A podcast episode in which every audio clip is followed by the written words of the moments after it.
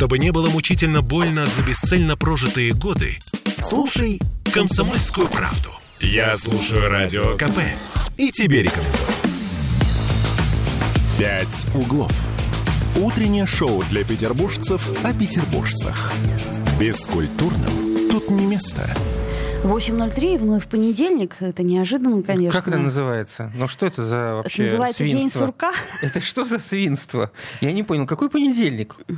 Оля, Это, Срочно э, отменяй ты- ты- Ты, не понедельники. поверишь, но понедельник уже 5 февраля. Время летит. это Оля Маркина любит э, с хороших новостей, как она говорит, начинать. Кирилл Манжула. Доброе утро, любимый город. Мы начинаем, да, действительно, 8.03, да, действительно, 5 февраля только, не марта, ну, неважно. Ты, по-моему, сказал марта. Нет, я сказала февраля, Да? я просто сказала День сурка, э, очередной День сурка, но он уже тоже прошел. В Петербурге опять зима. Вы не поверите, но на улице холодно. Там у нас преимущественно минус один, минус два. Да, действительно, мороз. Да вообще, трескучий, я бы сказал, что на 3 градуса выше климатической нормы. Несмотря ни на что, все равно выше. Ну и холоднее всего, там мерзнут просто люди в курортном районе, минус 3. Про ветер э, м, 3 метра в секунду, порывы до 4, направление западное, атмосферное давление очень низкое. Вот, вот оно в чем дело. Вот в чем проблема. 736 миллиметров ртутного столба. То есть не ириска была отравленная, а просто низкое давление. Поняла. Сегодня в Петербурге дождь со снегом, температура минус 2. И будет все это дело ощущаться как минус 7. Влажность воздуха высокая, 91%. Ну, ветер легкий, 3 метра в секунду. Порывы до 6 метров в секунду. Но на этой неделе эм, прогноз э, будет посерьезнее. Впереди нас ждут аж такие там до минус 11, по-моему, морозы в какой-то день. Ну, во всяком случае, э, ночью точно. Поэтому... э, Не расслабляемся. надо Зимы настраиваться еще на зимнее настроение. Месяца, два месяца. А нас поздравляют с годом дракона. А. А, мне кажется, еще рано. Подожди, а когда он у По-моему, китайцев? 10 но я не китаец, поэтому мне трудно сказать. Нет, вы же делали с, Ди- с Димой Делинским Ну, вот 10 об- этом. февраля. Но сейчас э, начинается празднование. У нас, кстати, в Петербурге тоже оно проходит. Э, Как это ни странно, Местные китайцы празднуют? говорят очень масштабно. Ну, мы теперь с китайцами друзья, поэтому э, мы тоже празднуем год дракона. У нас Ну, будет лишнее. Больше разных праздников. Безусловно, Конечно, безусловно. ничего плохого. Да, ну и что хорошего или не очень хорошего произошло на этих выходных? М, С чего начнем, Оленька?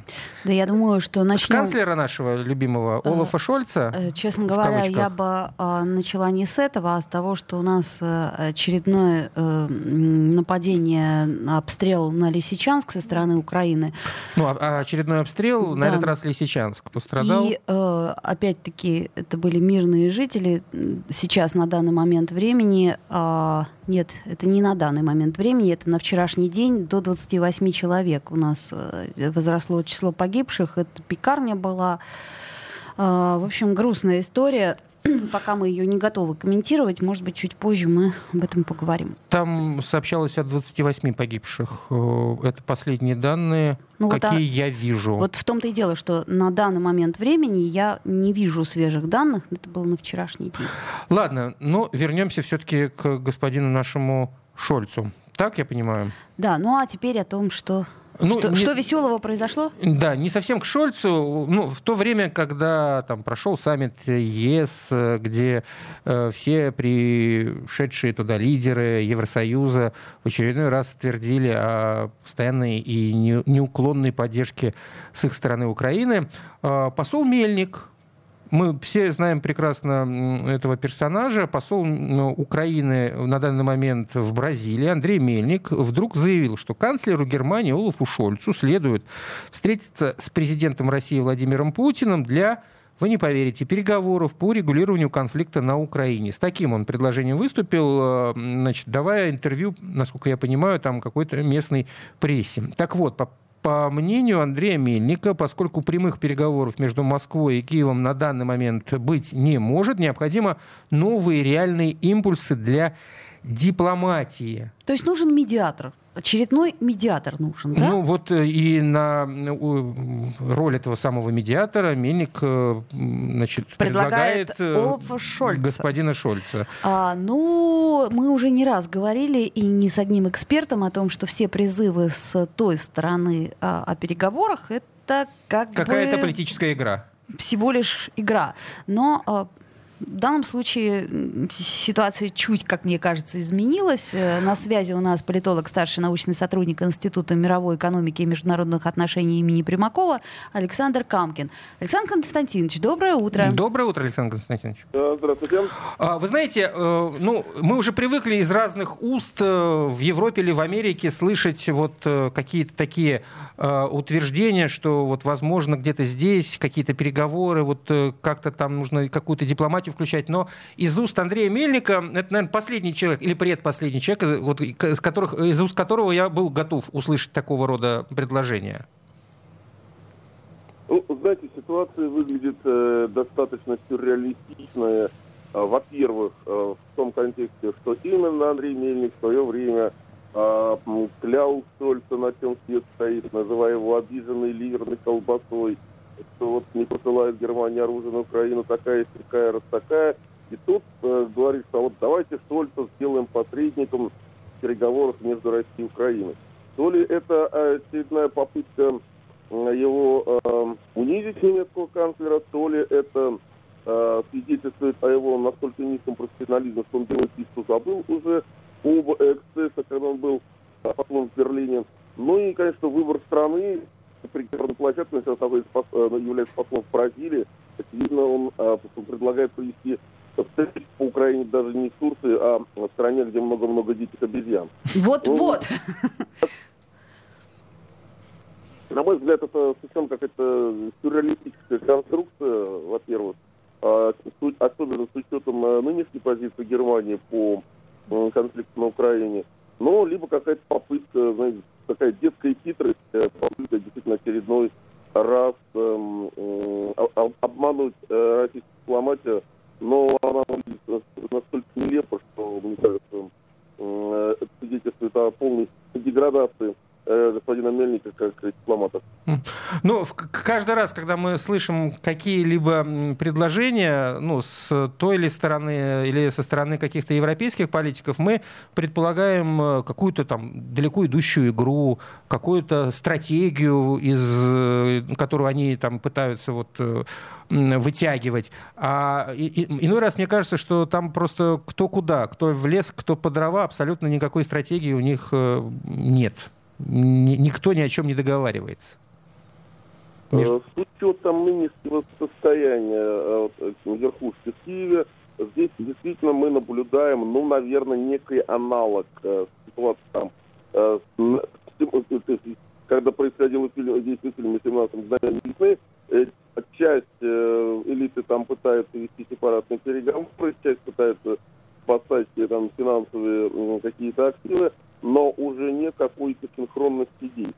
А, поэтому здесь, э, на мой взгляд, это свидетельствует о том, что нет э, единой э, линии, во-первых, у киевского режима, а, во-вторых, здесь отсутствует какая-то вообще политическая логика, но, опять же, украинские политики, дипломаты, они не субъекты. Соответственно, здесь если есть какой-то далеко идущий план, то он разработан явно не в Киеве, явно не господином Мельником или кем-то еще из дипломатического ведомства. Mm. Поэтому планы, конечно, есть, но здесь Киев просто отрабатывает уже сценарий, который ему передают западные кураторы. Если гипотетически предложить, что, там, не знаю, аппарат э, господина Шольца выйдет на связь с э, аппаратом президента Российской Федерации с предложением, мол, давайте какие-нибудь там переговоры замутим.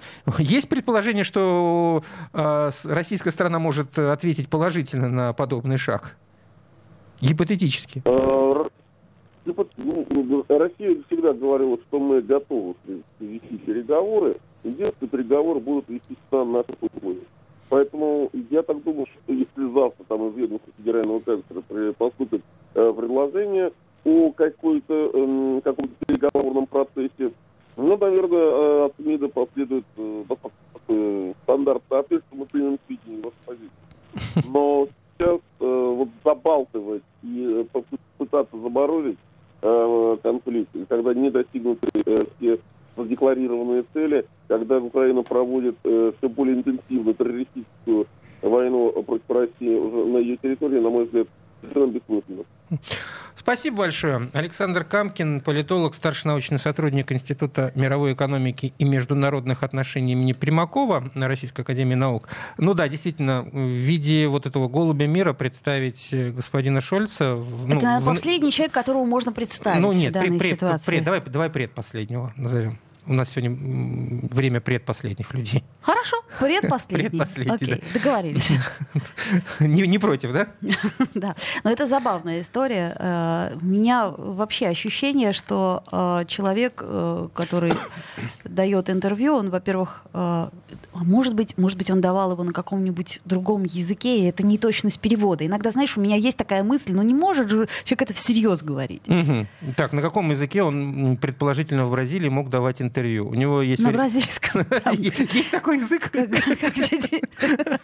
Там на португальском говорят, по-моему, если я ничего не а путаю. А он говорил именно на бразильском. А, Нет, правда. Это некая смесь э, португальского и украинского. Ну что ж, ладно. А, ну, э, в любом случае, мы любим всевозможные новости, которые появляются, где фигурирует слово «переговоры». Это всегда радует радует э, чисто гипотетически, потому что, к сожалению, практического смысла они пока перед собой никакого не имеют. Да. да. Давайте сделаем две минуты паузу. «Пять углов». Утреннее шоу для петербуржцев о петербуржцах. Бескультурным тут не место.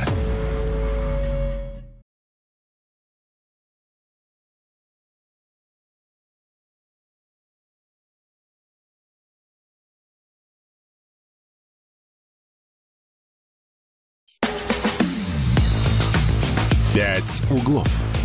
Утреннее шоу для петербуржцев о петербуржцах. Бескультурным тут не место.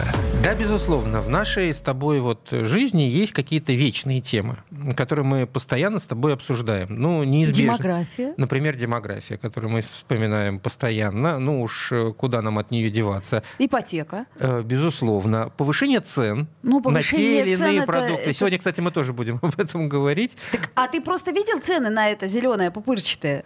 А я не пупырчатые покупаю.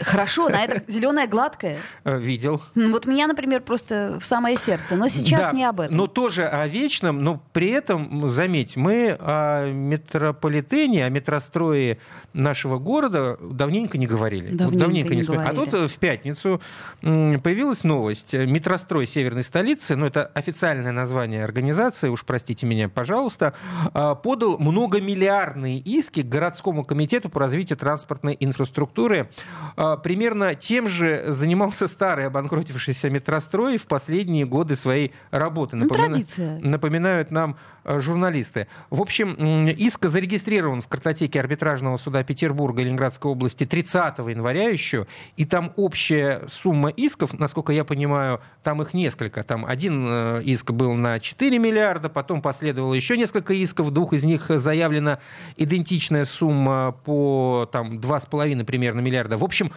в целом общий объем этих требований минимум 9 миллиардов рублей. А в самом метрострое северной столицы отказались назвать суть претензий. Предметом требований является корректировка части договорной документации и возмещение определенной стоимости затрат. Конкретное содержание иска, внутренняя э, конфиденци... конфиденциальная информация Тайна. компании. Да. Спор является э, спором хозяйствующих субъектов. Так заявили в пресс-службе Э, ну, все понятно, метростроя. как обычно. Э, нет, ничего не понятно. Вот я об этом и говорю. Потому как мы уже обожглись единожды, и теперь будем дуть на, на воду. Уж простите нас, пожалуйста. Тем более, что метро в нашей северной столице строится э, крайне не медленно быстро, и с, как с какой-то неохотой, поскольку э, прошлое э, метрострой уже судился со Смольным, и чем все это дело закончилось, мы с вами знаем. Э, развалили метрострой, создали новый, э, станции перекинули строительство на еще какой-то неопределенный срок. В общем, мы волнуемся. Я ну надеюсь, уж извините нас, пожалуйста. Э, нас успокоит депутат законодательного собрания Алексей Цивилев, который у занимается нас на транспортными вопросами. Алексей, Алексей, здравствуйте. Доброе утро. Доброе утро, комсомольцы и комсомолки. Э, да, до... вот видите, мы к вам не с самокатами даже, а гораздо с более глобальной И не с какими-нибудь там велосипедами. Вы нас по поводу метро успокоите? Есть у вас какая-то информация? Ну, Прежде всего, э, утро понедельника. Так. Нужно начинать на позитиве. То есть должно быть хо- хорошее настроение, чтобы неделя прошла хорошо. Алексей, мы поэтому вам и звоним. Понятно. Вы не хотите говорить о метро. Я поняла вас. Но тем не менее, мы настаиваем. Значит, э, э, вы поймите, э, я, ну, вот вы там в вашем сообщении постоянно говорите, вот э, там из конфиденциальная информация, конфиденциальная информация. Ну, то есть, э, опять же, я говорю с точки зрения там, своего понимания, а не как источник какой-то э, информации, которую, ну, вот даже официальная пресс-служба не дает. Но меняется заказчик. Ну, вот, допустим, если, допустим, ваше радио, вот вы скажут, вы завтра не комсомольская правда, там, а пионерская зойка, там, или ленинские искры. Например. А вам должны вернуть долги ваши, да, то есть то, что вы там наработали до того периода, который есть. А, Также вы не забывайте а, тот факт, что а, в отношении тоже этой истории есть уголовное дело, а, и там есть о том, что и если почитать фабулу этого дела, то они приняли решение, приняли решение, не нанесли ущерб, а приняли решение, которое повело к ущербу а, при строительстве метро, и из-за этого, соответственно, а, подозревают тех, кто принял решение. Ну, то есть у чиновников, топ-менеджеров, да, то есть, которые возглавляют подведомственные комитеты, есть определенный риск. То есть ты подпишешь не туда 9 миллиардов рублей, да, то есть, а потом тебе скажут, что а, ты неправильно принял решение, да, то есть и компенсируй 9 миллиардов. Ну, а, или ну что-то еще. Поэтому а, сейчас есть такая практика, да, то есть э, чтобы не брать на себя ответственность а, подписания каких-то крупных сумм, а, и говорят, идите в суд. Э, Ну, далеко ходить не надо. Помните сад у Мариинского дворца, а, который э, все говорили, что вот он дорогой. Мгм. В итоге э, ходил потом тот, кто сделал этот сайт, говорил, ребята, сад был? Все говорят, сад был, да, то есть, а деньги, да, то есть, кто мне заплатит? В итоге-то что закончилось? Он пошел в суд и эти деньги отсудил. Ну, то есть, это теперь э, такой способ, ну, как бы не принимать решения, а решение суда мы обязаны принять А, служащие, это в первостепенном Алексей, я по- м, возьму на себя смелость э, вот немножко о- об- объяснить все то, что вы сейчас сказали, кратко. То есть получается, есть была некая не- не- со стороны метростроя был некий запрос в сторону Смольного, денежный запрос там оплатить что бы то ни было. Смольный э, решил не брать на себя эту ответственность, вот, поскольку испугался э, чего-то там. И э, метрострой по этому поводу по- об- обратился в суд. Я правильно понимаю? Ну, э, корректирую. Так. А, Поймите, есть э, понятие главный распределитель бюджетных средств. Значит, э, и внутри Смольного их много, да, то есть, но это те люди, которые есть право финансовой подписи. В данном случае право финансовой подписи к РТИ, это его прошлый заказчик, а новый теперь комитет по строительству, и это совсем другая финансовая подпись. Ну, то есть, и это хотя все Смольный, но каждый отвечает за свои деньги. Ну, то есть, и поэтому он э, закрывает вопросы со, стра- со старым заказчиком. Вот и все. А теперь мы возвращаемся к главной э, проблеме э, ну, наших э, жителей, нас с вами всех, что метро в городе появляется крайне медленно. И мы все были свидетели э, разных скандалов э, с прежним метростроем, и неважно, с, как называем ту или иную организацию. После этого мы видим подобные новости. И, естественно, у нас возникают некие вопросы, некое ну, недопонимание ситуации и опасения. Что, например, Как во- бы чего не вышло. Да, например, в 24 году обещали, дай мне бог памяти, сколько? Две станции открыть. А мы думаем, бог. Три, Три, три, да? не уменьшайте, пожалуйста, обещания, не уменьшайте, А, не ухудшайте хорошо. настроение. У нас Из- и- это Путиловская, Казаковская и Горный институт. И- Три станции метро. Извините, Бога ради, извините за мою ошибку. Так вот, если у нас э, должна, м, как бы у нас должна быть уверенность в том, что так оно и случится. Э, Если честно, у меня уверенности больше, потому что комитет по строительству это строительство там, больниц, школ, детских садов, и у них э, планы не сбиваются с графиком. То есть я очень надеюсь, что как раз изменения связаны с этим, и последние станции метро у нас, э, прости господи, приняты э, 9 октября 2000 2019 года, да, то есть 4 года назад, и, конечно, для такого растущего э, города, красивого, как Санкт-Петербург, это недопустимо. И поэтому я очень надеюсь, что э, следующий ваш выпуск по метро будет о том, что мы открыли эти три станции метро, и это произойдет в этом году. И э, я надеюсь, чтобы комсомольцы от этого обрадовались. Э, ну, комсомольцы, да, они такие позитивные ребята, будут исключительно всему радоваться, но все-таки... Ну э, что ж, Алексей Цивилев спасибо. пообещал нам в этом году три станции метро. Жаль, не он лично их строит, но это приятно спасибо, и Алекс... внушает Может... надежду. Да, что, что вы говорите? Может, и слава богу, что я не строю. Все-таки специалисты должны строить. Я не Согласен. Депутат законодательного собрания Алексей Цивилев по поводу иска, который был обнаружен нашими коллегами-журналистами в, в, этом, как этом, в картотеке арбитражного суда Петербурга и Ленобласти, в общей сложности метрострой северной столицы Э, подал исков на 9 миллиардов. Суммы-то не маленькие. Ну, понятное дело, что когда речь идет о строительстве метро, там вообще суммы не бывают маленькими. Но, тем не менее, э, заставляет нас волноваться. Впрочем, что нам эти миллиарды? Нам главное, чтобы метро открылось. Хоть ну, какое-то, да? Григорий, Я уж про Кудрова не говорю. Григорий вопрос задает. Ответственность не хотят на себя брать? Да, Григорий, не хотят. Так, э, собственно, и было сказано. Но кто-то не захотел брать на себя ответственность, побоявшись последствий за эти самые, ответствен... ну, за эти самые подписи.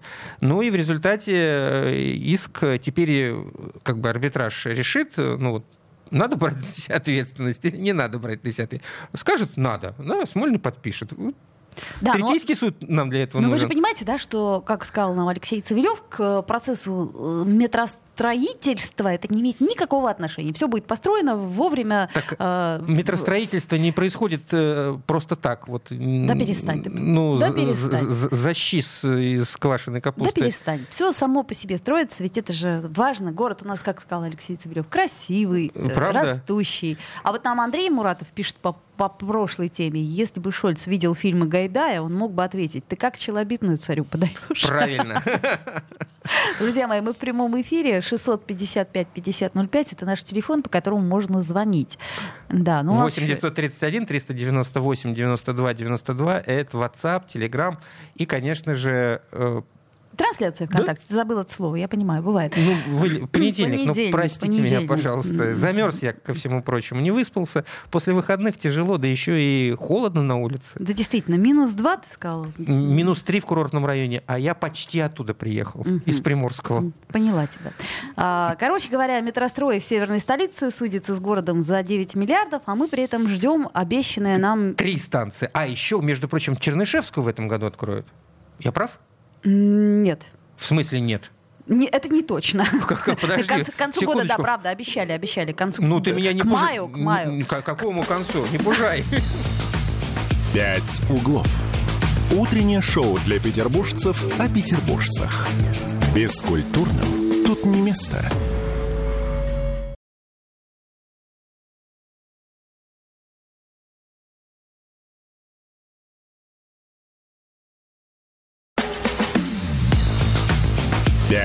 Углов».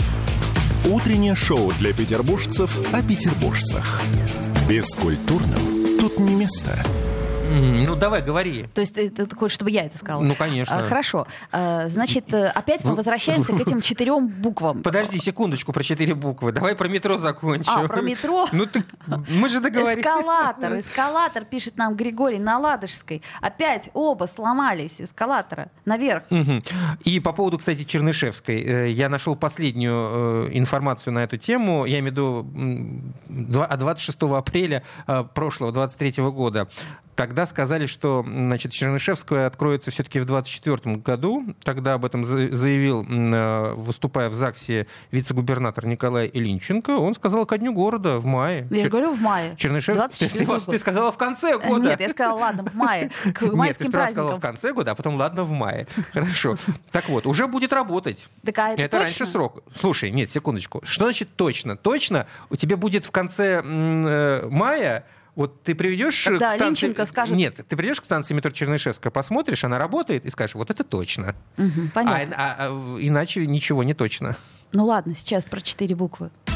Утро для избранных. У нас много в русском языке разных ругательных слов. Да. А и есть в том числе ругательное слово на четыре буквы. Да, ну, в общем, просто его надо обязательно дисклеймером Да, а, мы, мы, естественно, про э, ЛГБТ. Это международное движение, признанное в России экстремистской организацией и запрещенное. Так вот, почему мы вдруг об этом решили заговорить, хотя мы об этом уже говорили. И, собственно, теми же вопросами задавались. Но просто в данный момент член президентского совета по правам человека Ева Меркачева подготовила обращение в Верховный суд с целью таки разъяснить, какие действия и какая конкретно символика свидетельствует о пропаганде вот этого самого.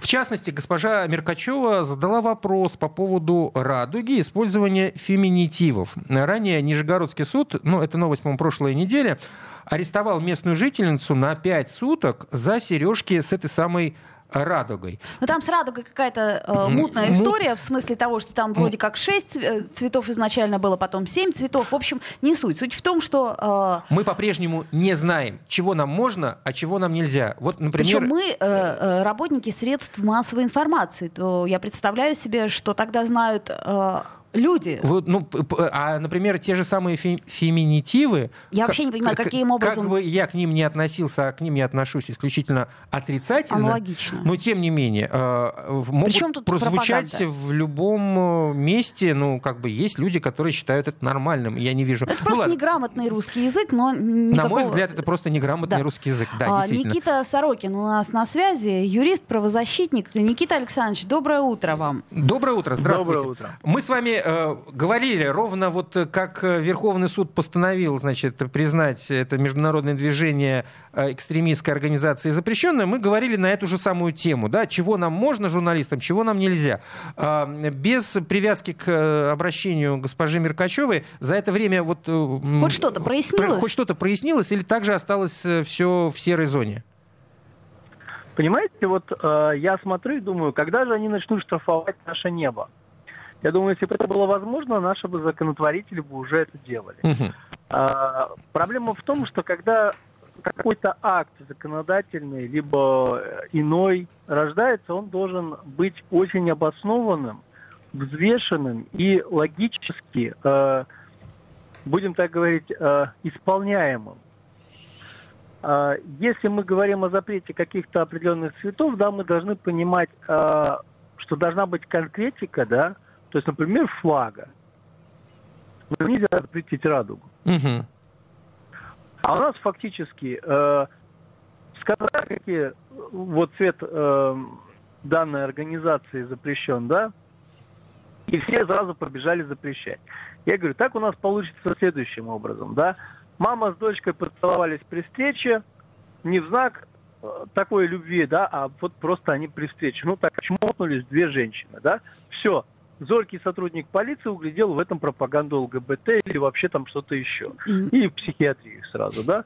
Э, Или, например, э, там, не знаю, там отец с сыном обнялись, там или друг с другом обнялись, но вот они там давно не виделись, вот там друг друга похлопали по спине. Это тоже можно усмотреть в этом что-то. А, Ник- Проблема вот не в клозетах, а в головах. Э- Понимаете? Это, все понятно, но вот... э, Хотелось бы э, конкретики. В, да- в данной ситуации мы живем в той реальности, в которой живем. И, например, вот Ева Меркачева обращается в Верховный суд. Тут как бы, ну, понятное дело, что за Верховный суд нельзя предположить, но, тем не менее, они ведь должны что-то будут ответить. И- А я вам скажу, что справедливо обращается, потому что а, вот тот акт, который был выпущен судьей, он говорит об уровне образования судьи.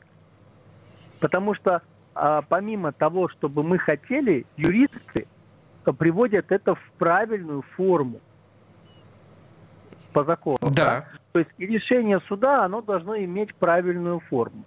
Если судья Верховного суда не может св- свое решение привести в правильную форму, которая не будет искажаться в обществе и уже не, не станет анекдотом, то извините, вы сами понимаете, какие у нас э, по уровню развития нижестоящие судьи. Н- Если у Никита, нас в Верховном суде не могут нормально э, постановление отписать. Извините меня. Никит, слушайте, а у меня вопрос такой. А вот э, по поводу феминитивов, которые я не очень-то, мягко скажем, уважаю, но я просто не понимаю, а кому пришла в голову вот эта интересная логика, что это является Ты- пропагандой? Ты хочешь человека по фамилии, чтобы тебя назвали? Нет, я, я- я просто, я просто не понимаю, э, совсем не понимаю логики. Причем здесь вот эти вот самые четыре буквы. Ну, понимаете, там проблема в том, что э, у нас, э, ну, как бы есть, да, там, например, э, есть одна партия, да, у нее там есть своя символика, да, и мы к этой символике уже привыкли, мы знаем эту партию, то есть видим символику, мы понимаем, что это за партия, да, например. Так. То же самое и здесь. Есть э, символика, да, сочетание определенных цветов, и мы понимаем, что это за движение. Вот. А, и когда, а, то есть у нас идет ассоциативный ряд. Но для состава административного правонарушения он тоже прописан, должен быть, причем качественно прописан. И мы должны понимать, с какой, например, целью, да, использовалось это. То есть, например, человек одел специальные сережки, да, вот о которых э, СМИ очень сильно возмутилась и правильно сделала, да, а человек одел сережки, красивые, там разных камней, например, там еще цветов, там разных, да, а сотрудник полиции должен был определить, это с целью пропаганды или ну, человеку просто нравятся такие красивые сережки, купил, вот э, девушка одела. Что в этом такого, да? То есть не определяется цель, не определяется понятие, э, можно ли сережки использовать как символику, например. Да? Ну давайте определим круг, э, то есть ну более конкретно, да, умысел, он, правда, в уголовном деле используется, но тем не менее понять, да, с какой целью она делает сережки. Как вот карта МИР, да, э, во время митингов, да, человек достал карту мира, и его там задержали. Потом его отпустили. Ну, понятно, что это карта мира. Она, ее же запретить нельзя. Ну, вот, банковская. карта. Да-да-да. Вот, понимаете? То есть э, абсурдность, э, ну, как бы проблема здесь э, и эксцесс исполнителя, и вот эта вот неточность в определениях, да, они, это на самом деле большое горе нашей э, законотворческой, будем так говорить, и судебной системы. Ну, Да, вот здесь, быть здесь вообще какой-то нонсенс э, правовой, на- ну, на мой взгляд. Я далек от э, правоведения, от э, этой науки, но, тем не менее, вот мне кажется, это какой-то вообще нонсенс, который надо изучать в университетах и писать диссертации по этому поводу. Ну, По поводу того, как не ну, надо делать. Да, В ну да, смысле, да, да. Вы, вы же знаете, у нас проблемы в России, да, дураки и дура- и дороги. А, ну, хотелось бы все-таки, чтобы э, Верховный суд э, ответил бы вот Еве Меркачевой с, ну, с чем-то действительно таким... ну, Ну, чтобы мы тоже знали. по- Понятным, потому как ну, мы, мы тоже, особенно мы, я имею в виду журналисты, тем Но- более работающие в прямом эфире, вынуждены... Находимся в уязвимом положении. Не дай бог Вот мы что я вам скажу- я вам скажу более того, вот у нас есть Генеральная прокуратура. Чем она занимается? В последнее время прокуратура превратилась в какую-то пересылку, то есть как, не знаю, Почта России пересылает письма из одной инстанции в другую, да? А по факту вот она и должна была бы затребовать конкретизацию данного постановления, определенные вопросы задать, потому что практика должна быть, они должны ее изучить, они должны по этой практике отработать. Чем они там занимаются в своем ведомстве, я не знаю. Вот проблема в том, что большое количество ведомств существует, а свой КПД они не реализуют. Как у паровоза начинается. Вроде организация здоровая, вроде сильная, вроде там э, специалисты высокого уровня, да, а по факту тык, КПД низкий. Спасибо. Да. парфуду. Спасибо. Никита Сорокин, юрист и правозащитник. Э, Ну вот я процитирую э, госпожу Меркачеву э, в «Коммерсанте» и присутствует ее цитата. «Есть ощущение, что радугу скоро начнут отовсюду просто вычеркивать и замазывать. Если уже Уж родители боятся, что их обвинят в покупке э, заколочек или штанишек с радугой, накажут, детей отнимут, то это говорит о том, что ситуация доведена до абсурда. Решение, которое недавно вынес суд, как э, будто подтверждает, что люди правильно боялись. Об этом сказала Ева Меркачева нашим коллегам из э, «Коммерсанта». Ну, и еще раз напомню, что член э, президентского совета по правам человека Ева Меркачева подготовила обращение в Верховный суд с целью разъяснить, какие действия и какая символика свидетельствует о пропаганде этих самых четырех букв. Помню, мы куртку купили случайно ребенку в гостином дворе. Ну вот теперь висит дома куртка. Ну, на всякий случай, знаешь, как бы чего не вышло. Сделаем паузу, две минуты, вернемся с другой темой. «Пять углов». Утреннее шоу для петербуржцев о петербуржцах. Бескультурным тут не место.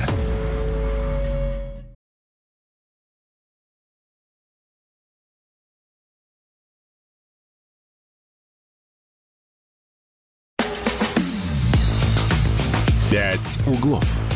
Утреннее шоу для петербуржцев о петербуржцах. Бескультурным тут не место. А вот насчет комсомолки мы задумались. Да, это нам Андрей Муратов пишет. А название «Комсомолка» теперь тоже а, та самая пропаганда. Это я для того, чтобы не говорить дисклеймер дисклеймер длинный. не да. повторять, да. А еще Андрей пишет, а если, не дай бог, радуга на небе появится, как реагировать будут? Андрей, Ой. тут все четко. Значит, смотрите, Дымом, если... дымом, дымом начнут прятать. Нет, подождите. Если семь цветов, то нормально. А если шесть, Подожди, а как радуга может быть э, меньше семи? вот, природа сама знает, что хорошо, Шо, а что плохо, да. Ладно. Подожди секунду. А, ты хочешь отбиться, да? Ну, отбейся. Утро для избранных. Всех отбило. А, новости ночные, точнее даже скорее вечерние, вчерашние. Э, В Карелии рухнул э, вертолет. Сейчас уже следствие рассматривает несколько версий крушения вертолета Ми-8 МЧС России. А Среди них ошибка экипажа, погодные условия, неисправность техники. Вот, напомню, нап- накануне вечером в ходе тренировочного полета над Онежским озером э, перестал выходить на связь вертолет Ми-8 Северо-Западного авиационно-спасательного центра МЧС России. Позднее обломки вертолета обнаружили в 11 километрах от берега а, на глубине до 50 метров. Вот не думал, что Онежское озеро такое глубокое. По факту крушения вертолета в Карелии было уже возбуждено уголовное дело. В настоящее время следователи осматривают место происшествия. А, По дну, что ли, там? А, Устанавливаются все обстоятельства произошедшего. Ну что ж, э, посмотрим, какие будут результаты этого следствия. Утро для избранных. Уроки труда нынче не будут строго разделяться для мальчиков и девочек. Вот э, ты когда э, учился в школе, я так Ну, понимаю, нас что раздел- разделялись. вы пилили, строгали, Мы делали, пилили апельсин. Делили, а не пилили. Пилили, пилили, пилите, Шура, пилите, как любил вспоминать Андрей Что вы делали на уроках труда? Ну, Я ж у- не знаю. У нас на уроках труда был токарный станок, фрезерный станок, какие-то там еще станки. Э, Соответственно, каждый урок был посвящен работе с деревом ли, с металлом ли, там табуретку мы собирали или еще чего-то делали. Естественно, все это дело делилось э, девочек на уроках труда у нас не М, было. м, мы В моей советской школе. Мы шили передник, мы шили юбку, мы готовили всякие... Борщи? Нет, ну там типа а блинчики там. Ну, ваши разделяли мальчиков Конечно, и разделили, по- э, поэтому я и не знаю, чем вы занимались. Мне это интересно, чем Так а занимались. ты вы. бы спросил у своих одноклассников? Ты решила подождать э, Как-то мне- цать, цать лет и спросить об этом у меня? Было неинтересно Да, тогда, но стало интересно сейчас. Итак, э, смотрите, уроки труда, которые вернутся в российские школы уже 1 сентября, не будут иметь строго гендерного разделения. Школы и родители смогут в индивидуальном порядке принимать решения по этому вопросу. Об этом сообщила замминистра просвещения Татьяна Васильева. У Я нас- тоже хотела пилить. Пилите, пилите, И Шура. строгать. У нас на связи Константин Хостов, директор лицея 369. Константин Эдуардович, доброе утро. Доброе утро. А как вы полагаете, как э, директор э, школы с большим опытом директор, э, считаете нужным разделять гендерно вот эти самые уроки или не нужно? Дело в том, что в этом случае должны считать э, дети и родители. И, собственно, у нас уже давно а, происходит подобная свобода абсолютно выбора. И есть девочки, которые с увлечением занимаются а, технологией а, с прохождением блоков а, программы мальчиков. Да? Есть мальчики, которые ну вот с удовольствием моделируют, э, учатся готовить, и, собственно, это совершенно нормальная вещь. Ведь, согласитесь, шеф-повара мужчина – это совершенно не исключение из правил. О, да. Всё это, на- это скорее школы. правило, это да. скорее правило, да, тут женщины шеф-повар. это Мужчина скорее- лучше. Скорее Так, исключение. ну все, все, все, успокоились. Это не сексизм, это не сексизм, ни в коем случае. А, слушайте, ну вот давайте вспомним наше с вами детство. Примерно в одно оно время было, ну плюс-минус. Да. А, ведь если бы в нашем детстве кто-нибудь из мальчиков сказал, я хочу готовить, его бы засмеяли и просто. Действительно, засмеяли, и более того, если бы девочка пришла в трудовые мастерские мальчиков, то это выглядело как минимум странно. Но сейчас 21 век, и мы живем в очень информационном, таком динамичном пространстве. И согласитесь, опять же, возвращаясь к шеф-поварам мужчинам, да, мы понимаем, что и дизайнеры бывают тоже и мужчины, и женщины, и у девочек, кстати говоря, сейчас очень э, интересные инженерные, кстати говоря, а, изобретения, которые, ну вот, к сожалению, не свойственны мужскому уму. Поэтому здесь э, мы говорим о современном мире, и он э, в данной части, он как раз-таки ориентирован на интересы главного достояния нашей страны – детей. Если есть желание у девочек конструировать, моделировать мастерских мальчиков, почему не дать возможности? Ведь от этого экономика нашей страны может только приобрести, ведь она начинается именно в школьных стенах. А, Константин Эдуардович, а вот в, нынешних, э, в нынешней школе нынешние школьники не будут смеяться, например, над мальчиком, который захочет научиться, там, не знаю, что-нибудь... э, Шить или готовить? Шить или готовить? Слушайте, не смеются, потому что у нас этот опыт уже на протяжении восьми лет имеет место быть.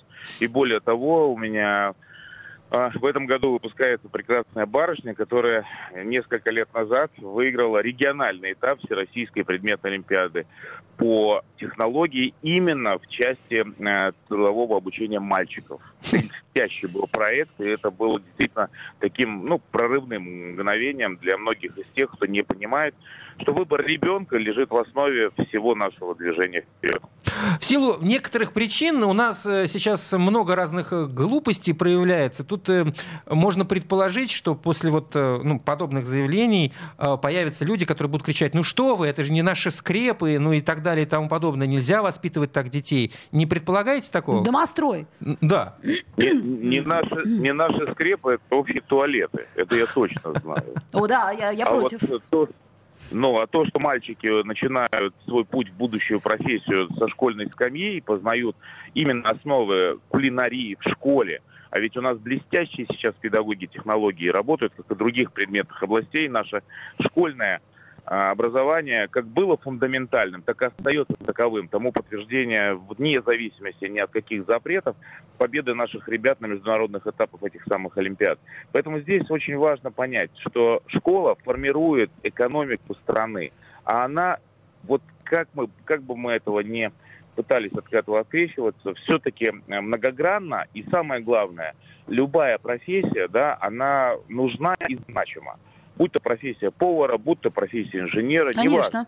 У нас Поэтому здесь все прививается в школьной среде. И главное, чтобы мы привили ребятам уважение к труду. А это как раз-таки познается в том числе и на предметных, а, на предмете технологий. Совершенно с вами согласен. Вообще, вот просто двумя руками. Константин Тхостов... А э, я еще вопрос а, хотела задать. А вот извини, скажите, пожалуйста. а вот те родители, которые как раз э, выросли-то в советской парадигме, и для них труд э, разделяется на мальчиков и девочек, они вот не говорят, что... Нет, подождите, секундочку. Э, моя дочь не будет вот это вот все строгать и пилить. Ну, не будет и не будет. Дело Вы хозяйское. прекрасный вопрос задали, и здесь как раз-таки ответом на него служит то, что любая школа должна быть открытой. Мы ответим, отвечаем на этот вопрос, приглашая наших родителей в те мастерские, в те кабинеты учебные, где проходят, получают образование дети. И поверьте мне, когда ты слышишь от мамы или папы, как жаль, что мои школьные годы уже позади, понимаешь, что школа движется в правильном направлении. Да, тут согласна. Я вот об этом как раз много раз думала, что если бы у меня были э, уроки труда вместе с мальчиками, мне бы не пришлось нашего автоэксперта Дмитрия Попова просить сделать кормушку. Да для птичек. Для птичек, да. Я бы сделала ее сама, к примеру.